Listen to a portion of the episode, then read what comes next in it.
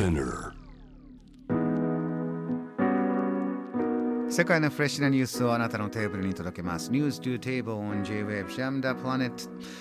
今夜は Quick Turn Structure をベースに壁画やペインティングを発表しています。芸術家、アーティストの大山エンリコ・イサムさんをお迎えしています。よろしくお願いしますよろ。しくお願いします。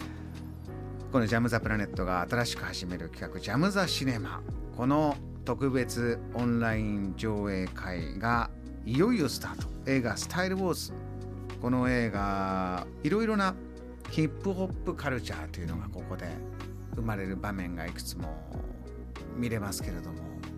で大山さんはその中でも、まあ、アートの部分で言えば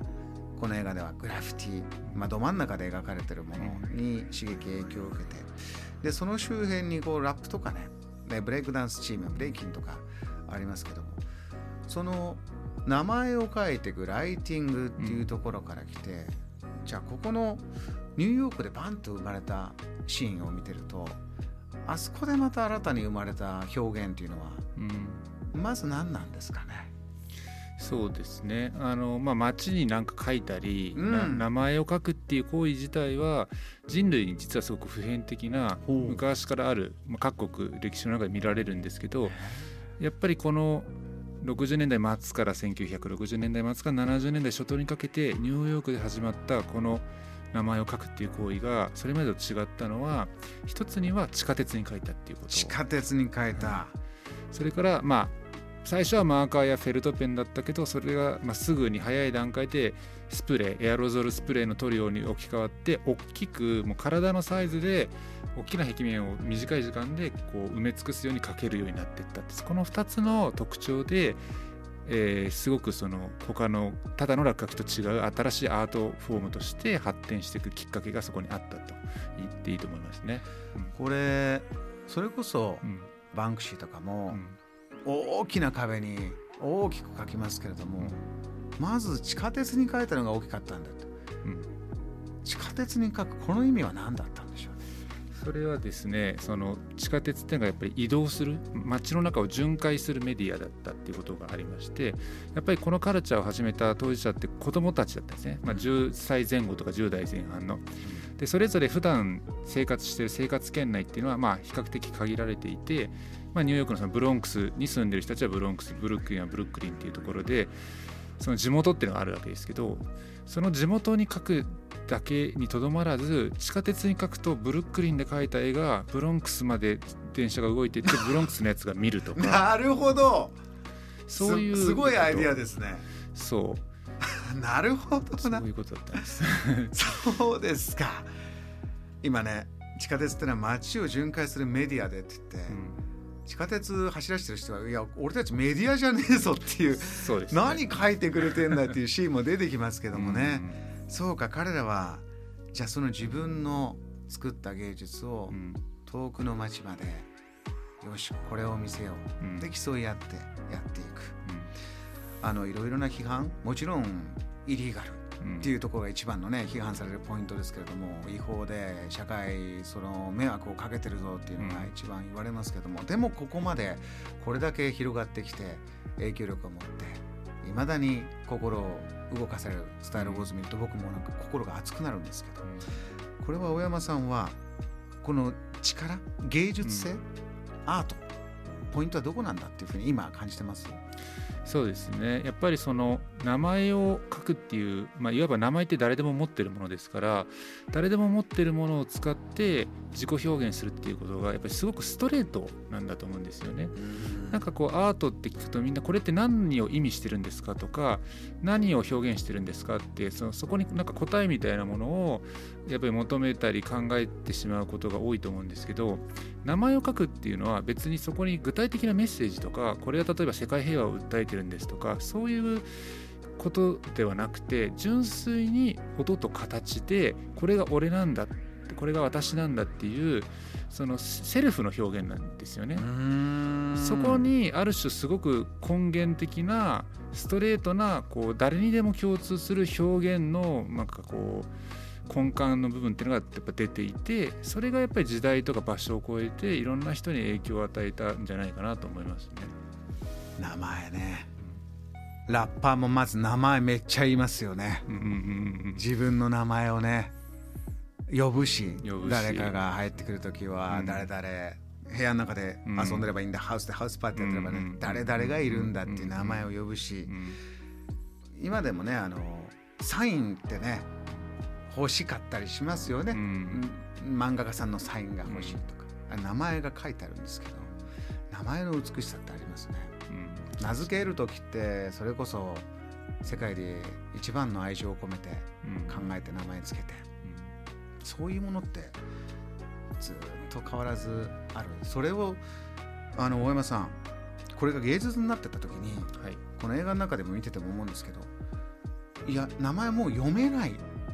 こうようになっていくじゃないですか、うんうんね、その beautiful name、うん。みんなが持ってる美しい名前から今度はそれがまあどんどんどんどん表現のうん。それこそスタイルを突き詰めていく方になるとまたそこから次のステージに行きますよね。そうですね、うん。そこすごく重要なところでその最初期の頃はまだすごく素朴でシンプルな普通の字と変わらない時代で、まあ、みんな書いていたのがだんだんスタイルが発展してくるとその文字を崩してその崩し方に、まあ、オリジナリティをやが宿る。で俺の S はこの S とか俺の K はこの K みたいになっていくんですね。でそれが面白いところなんですけど同時にそのカルチャーの外にいる人は読めなくなっていくんで、うん。そうするとこう読めないものイコール理解できないものイコールなんか怖いとか意味不明みたいな感じでだんだんその要するにこれはなんかこう宗教団体のなんかメッセージじゃないかとかテロ組織の暗号じゃないかとかやっぱ社会不安を呼び起こすっていうふうにもなっていってますますそのカルチャーの内側にいる人たちにとっての芸術性と外側にいる人たちから見た時の犯罪性とか怪しいものっていうような感覚っていうの溝が深まっていてやっぱりその芸術なのか犯罪なのかとかそういうこう分裂につながっていったっていうのもカルチャーの発展が進むにつれそうなっていったっていうのも一つの事実でやっぱり「スタイルウォーズ」なんかは70年代を通してそれが出来上がってきて80年代の頭でまさにそのピークに達しているところを捉えた映画っていう感じはします。大山さんは自分の世代の芸術アートをね作り出してその感覚世代の感覚ってあると思うんですけど、分かられちゃったらつまんないってもあるじゃないですか、うん。よくねあの高校生がよく分からない言葉をどんどん生み出して、大人が分からない言葉を生み出すのが楽しかったり大人がそれ真似して使い出すともうダサいっていうかうんね、うんうん引いちゃうみたいな。あの要は常にひっくり返し続ける、うん。つあのヒップホップカルチャーでいうと常にフレッシュでいるっていうのは、うん。うん。その分からなさうん。もうポイントなのかなと思うんですけど、うん。そこ今のじゃあコロナもそれこそ経てうん。今のストリートアートシーンっていかがですか？どうなってますか？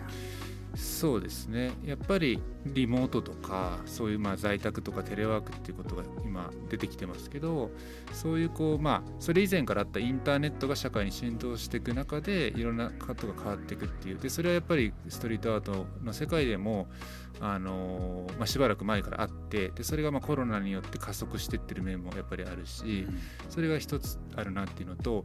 もう一つはやっぱりそのストリートアートの世界にとって移動するっていうことがものすごく重要で移動するというのが重要どういうことですか？つまりその、まあ、ニューヨークで地下鉄が移動したってことももそもそもそうだし、はい。まあ、その先にやっぱりこうグロこのカルチャーがグローバル化していく中である種そのアンダーグラウンドカルチャーの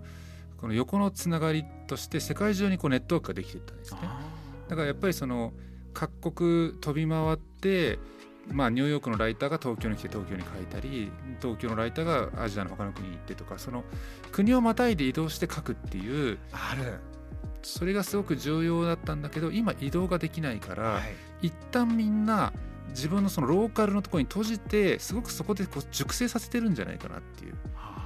でもう一回移動が始まった時に、はい。コロナ会終わって移動解禁ってなった時にそのたまためたこの移動しない間にこう熟成させた何か新しいエネルギーとか表現みたいなものがもう一回混ざり出す移動によって